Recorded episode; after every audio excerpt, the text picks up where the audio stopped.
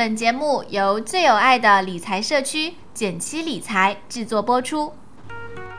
减七八也和你务实六新闻。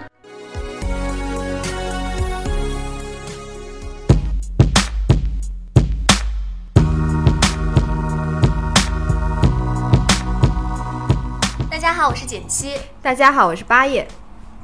最近我常常看到一种说法哦，说股市每天赚这么多，嗯，真的是无心上班，因为他觉得呢，就是股票一天赚的比自己这个每天上班的工资高多了。对，但是呢，经历一些大跌的日子的时候，你可能就会想，哎，幸亏我还有份工作。哎，这么快就揭晓答案了？对，没错，就是呃两个说法。第一就是说，人家说没有经历过牛市和熊市，不可与投资。就很多，比如说像现在很多九零后会炒股嘛，那可能刚刚开始，所以他们看到的呢，只有说，哎，好轻松、好愉快的就把这个钱赚到了。对但是从来没有想过，有一天也会好轻松、好不愉快的钱就没了。对，分分钟，哎，回到解放前。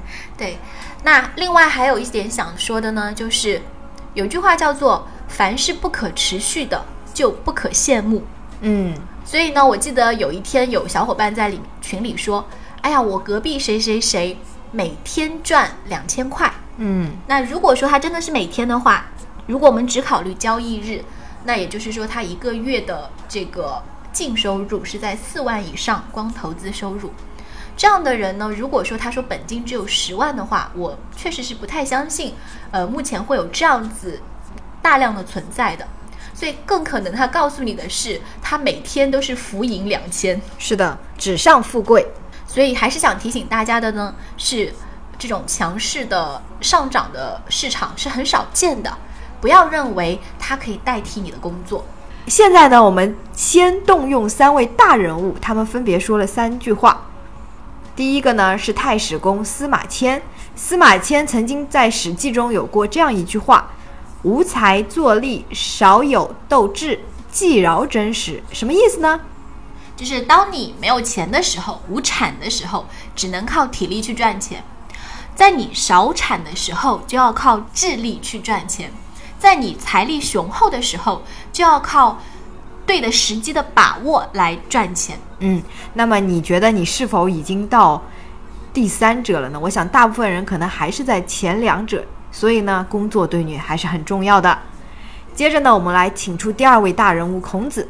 孔子这句话呢，大家应该都听过。子曰：“五十有五而志于学，三十而立，四十而不惑，五十而知天命。”具体就不解释了。你想想，你现在才几岁呢？嗯，所以应该志于学。最后，我们就来请出这个男神查理芒格。这句话我觉得真的是啪啪啪打脸，叫做“四十岁以下没有真正的价值投资者”。嗯好，那我们今天聊这么多呢，无非是想告诉大家，在当前的阶段，呃，我觉得尽管我们要把握住这一波行情，那我也希望和祝福大家能够从中财富得到极大的增长，但是千万不要以牺牲你的本业为代价。对，无论如何，你现在的本职工作一定是你最重要的事情。那所以，我们今天要来聊的就是关于工资的三个秘密。那咱们先来讲个故事。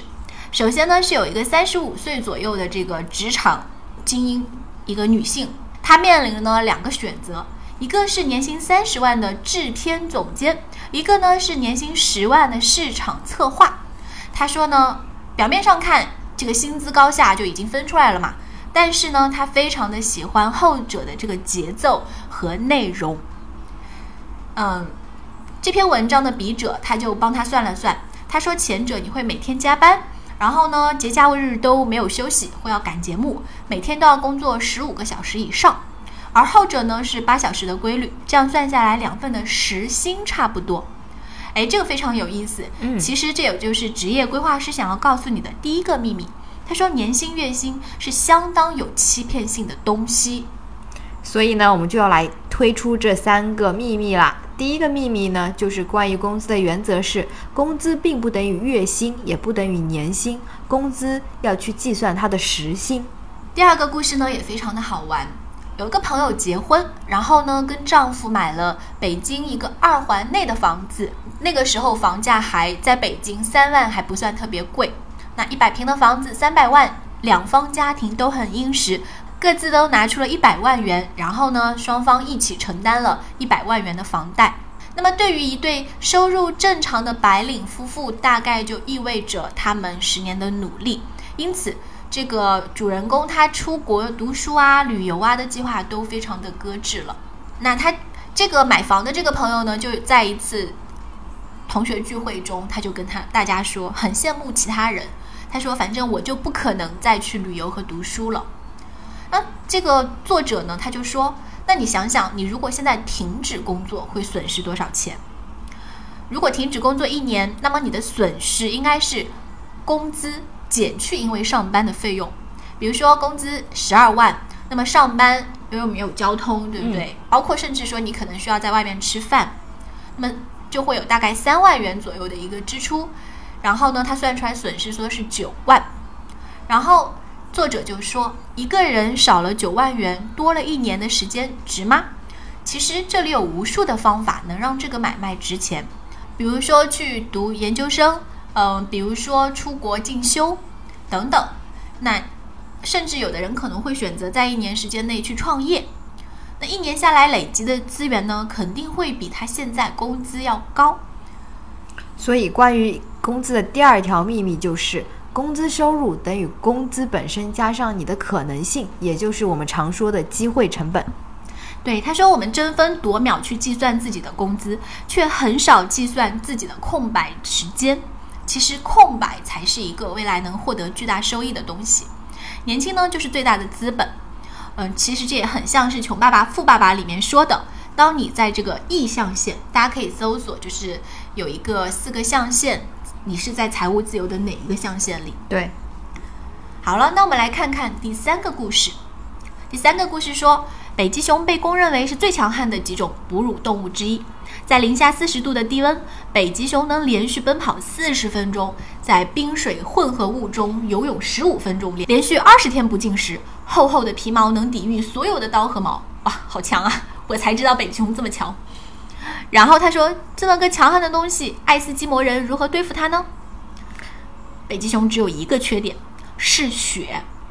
所以呢，猎人会先杀死一只小海豹放血，然后把一把尖刀刀刃冲上，倒立在桶中。这时候呢，嗯，猎人会让血漫过刀尖一点，血桶放在外面，那就变成了冰块，对不对？这个就是一个猎熊器。他说，北极熊看到。鲜血就会立马用舌头去舔，那上面的血层舔完，舌头也就冻僵了，那刀刃就会露出来，划开一个小小的口子。此时，北极熊冻僵的舌头却感觉不到痛，一直到伤口越来越深，北极熊最后会因为失血过多而倒下。那我们先不说这个故事本身的真伪，但是这个故事背后折射出来的呢，也正是关于工资的第三个秘密。对于那些夺走你最重要的东西，比如说健康、生活、好心情、从容、家庭为代价的工资，那千万不要碰啦。对，他说，我们很多人呢在快乐的拿着高薪，殊不知，也许你觉得是新鲜的，只是自己的鲜血。是的，好，非常醍醐灌顶啊。